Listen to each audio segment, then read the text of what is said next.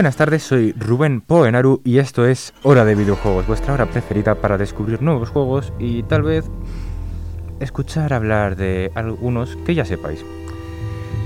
Hoy os traigo Dishonored, un juego que tiene pinta de estar muy bien. Yo, por ejemplo, me lo he comprado hace nada, o sea, nada más empecé a hacer este programa y me entraron ganas de jugarlo. Sí, sí, eso de que el lore y la propia ciudad avance gracias al aceite de ballena me cautivó. O sea, me dejó a cuadros. Pero vayamos a los datos más mm, técnicos. Por ejemplo, la desarrolladora, que es Arcan Studios.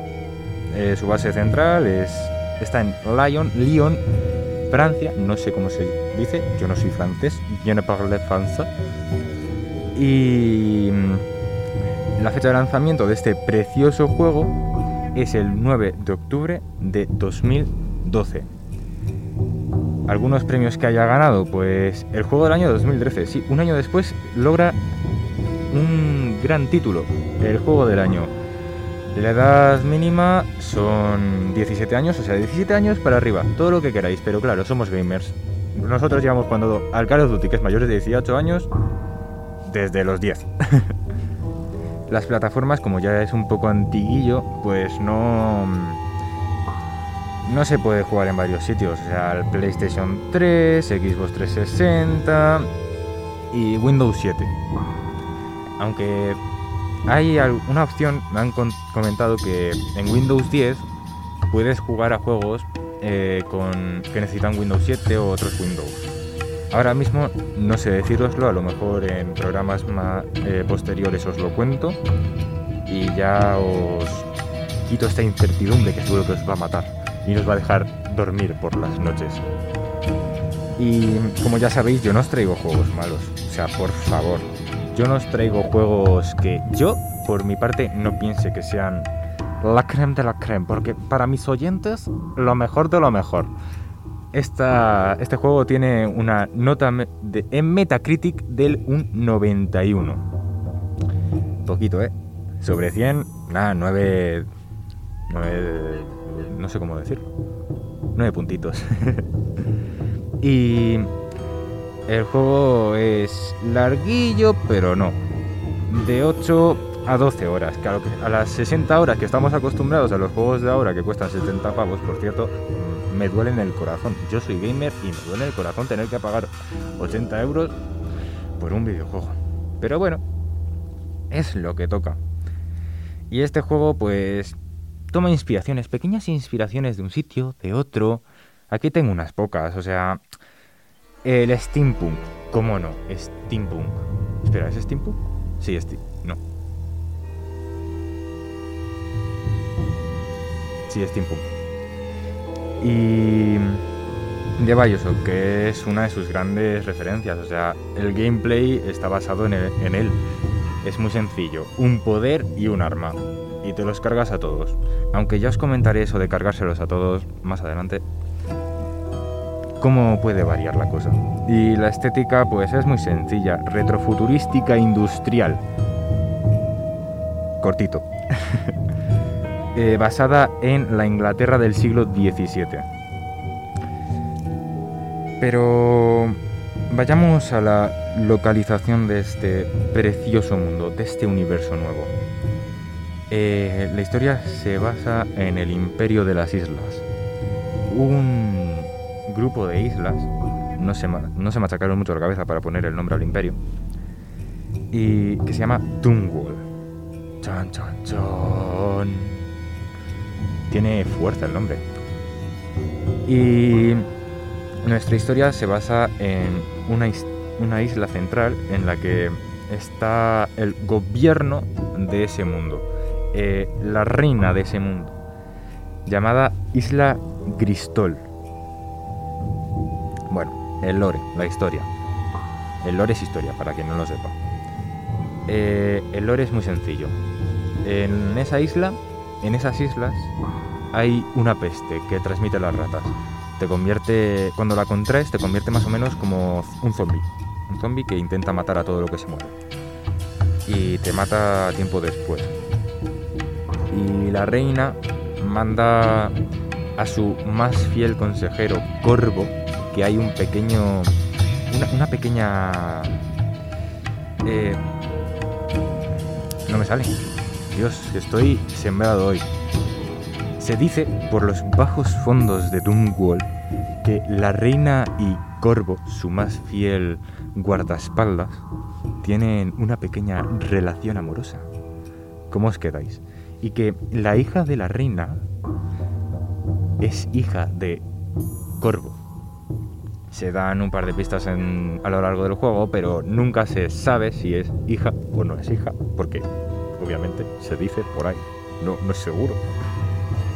Y bueno, la reina le manda por ayuda a las demás islas. Él vuelve y cuando vuelve y le da la carta de que las demás islas van a decir Nanay del Peklukin, no quiero vuestra peste, matan a la reina. Delante de sus propios ojos. Imaginaros, os matan a, vuestra queridísima amada. Delante de vuestros ojos. ¿Cómo os quedaríais?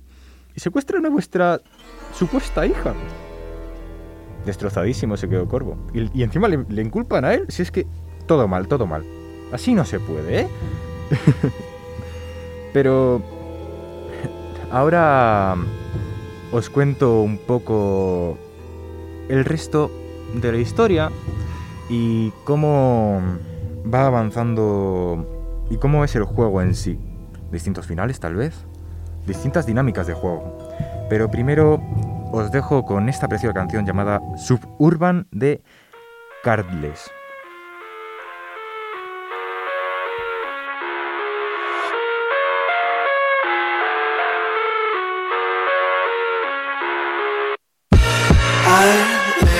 inside my own world of make-believe Kids screaming in the cradles, profanities I see the through ice covered in ink and bleach.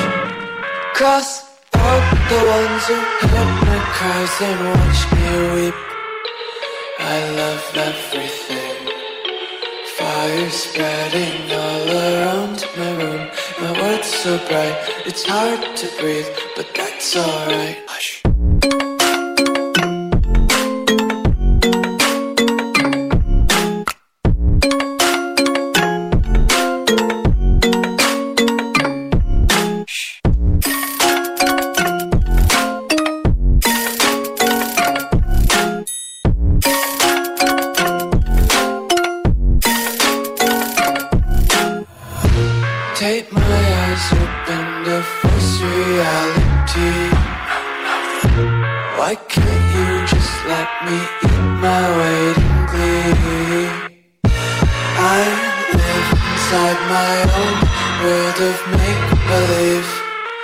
Kids screaming in the cradles, profanities.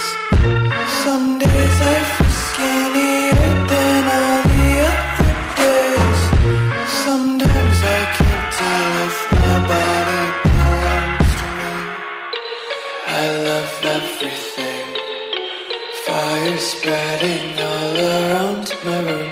My world's so bright, it's hard to breathe, but that's alright.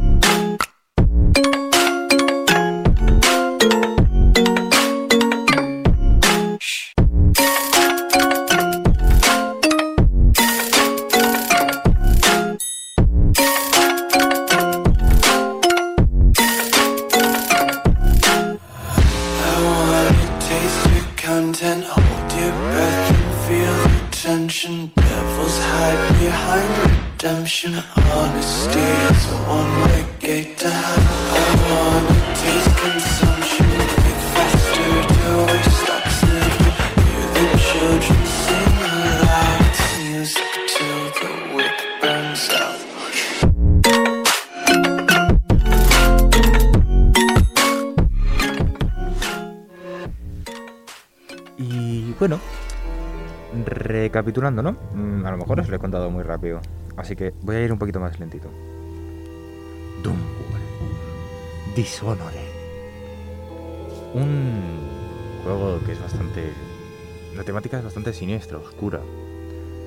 Pero eso no le resta carisma. La verdad es que todos los juegos que os he traído hasta ahora son bastante oscuros, tienen un toque de miedito, no sé. Antes no me gustaban esos juegos, pero ahora no sé, tengo un problema con ellos. pero recapitulando con la el lore, la historia, tienes una hija a la cual han secuestrado, tienes que recuperarla. Y ya no os cuento más.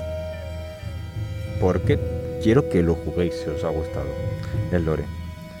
Ahora mm, voy a centrarme más en el tema técnico, jugabilidad y todas esas cosas mundanas. Eh, ah, no, espera, espera, se me ha olvidado. Perdón. Que no os he contado lo de los tres finales que hay.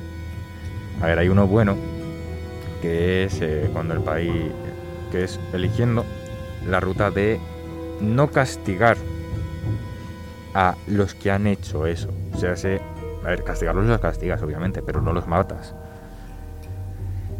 Os voy a contar uno, solo uno. Es que me dan ganas, me, entran ganas de decíroslo. Es que es demasiado bueno. Porque cuando les castigas, su vida es peor que la muerte, literal. O sea, a uno le quemas la cara con un hierro candente y después le dejas libre. Y te lo encuentras más adelante en el juego eh, suplicando por su vida porque está en las zonas más bajas de Doomwall casi rozando la muerte por desinhibición de las cosas más básicas que necesita el humano, o sea, agua, comida, lo básico. O sea, es un vagabundo en toda regla. Pero de esos malos, o sea, de esos que están jodidos. Y bueno, hay dos finales malos, que no os voy a contar qué pasa en ellos. Pero, pero yo os digo que Dungol acaba bastante mal. Y hay dos formas de jugarlo, fácil. O sea, los propios poderes te ayudan a hacerlo sigiloso, porque los mapeados son enormes. O sea, el tipo de juego, de gameplay de este juego, por lo que he escuchado, se parece bastante al de Hitman. Que si no habéis oído hablar de él, os cuento ahora un pequeño resumen y ya haré el programa más adelante. Hitman es un juego en el que te dan una misión, tienes que matar a tu objetivo de una manera u otra. Simple y sencillo. Y la otra forma es liándote a putazos con todos. Dándote así de formas bastante aleatorias. eh, con poderes, sin poderes, con, una, con un cuchillo. Y destrozar todo lo que hay a tu alrededor. Y lo gracioso de este juego es que, aunque se parece bastante, a Bioshock, Bioshock, un increíble juego, por favor, jugadlo. es una nueva IP. Que en esos tiempos, IP es un nuevo juego, un, un nuevo tipo nombre. O sea, por ejemplo, cuando aparece un juego nuevo y te dicen, se llama eh, Reverberation in the Light. Pues eso, es una nueva IP, es un nuevo juego, un nuevo, algo novedoso. Aunque esté basado, y este juego, aunque esté basado en Bioshock, es una nueva, una nueva IP, nueva historia, nuevo mundo, nuevo no sé qué. Que en ese tiempo ya era raro que eso pasase. Pero eso no le quita protagonismo al asunto. Es más, se lo da. Y pues eso, ¿qué os he dicho? Eh, poderes, sí, tiene poderes. ¿Quién se los concede? El... Un tío random. No, en realidad no es un tío random. Es un líder de una secta que en realidad vive en una dimensión paralela a la de este mundo. Uy, perdón por el golpe. Y es muy raro. Además de que puedes viajar en, en parte del juego a ese mundo.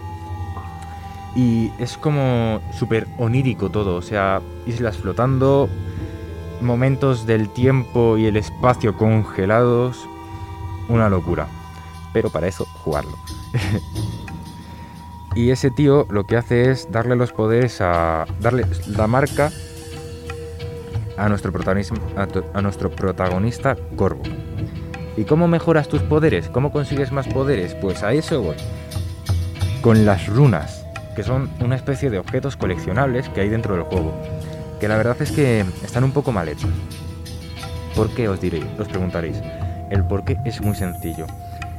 Hay demasiadas en el juego, o sea, si hubiese menos en las, en las misiones, en el juego en sí, tú te pararías a mirar el árbol de habilidades y dirías, vale, este poder, esta mejora de poder se con me viene mejor para mi forma de jugar, que es más sigilosa o más yendo a saco sin parar. Pero ese dato, esa cosita, pequeña cosita, estaría muy bien, pero no la llegaron a, a hacer bien del todo. O sea que le faltó un pequeño hervor, pero no se le va a odiar por eso, ¿no? Se le va a odiar por matarnos. Somos gamers, nunca admitiremos nuestra muerte. Siempre diremos que es culpa del videojuego o que ese tío usa hacks. Pero en el fondo sabemos que es porque somos bancos. a ver, los controles son muy buenos tenemos que recordar que viene de un juego que está bastante bien sincerado, que es el Bioshock. Sí, tengo un problema con ese juego. No me, no me juzguéis, por favor. Eh, y bueno, lo que he dicho antes de que va a haber un par de muertes que van a ser por el juego, eso sí. Porque tiene pequeños errores, pero... Eso no... Bueno. Mientras no quieras hacértelo sin morir, vas a tener que... No vas a tener que tener mucho cuidado y este juego también tiene una pequeña filosofía, por así decirlo, un sacada así de, de, mi corazón, del corazón de todos los jugadores. Em, un tema pequeño filosófico que es el poder y cómo utilizarlo, porque claro, te dan unos poderes sobrenaturales que de la nada, porque sí, porque lo vales.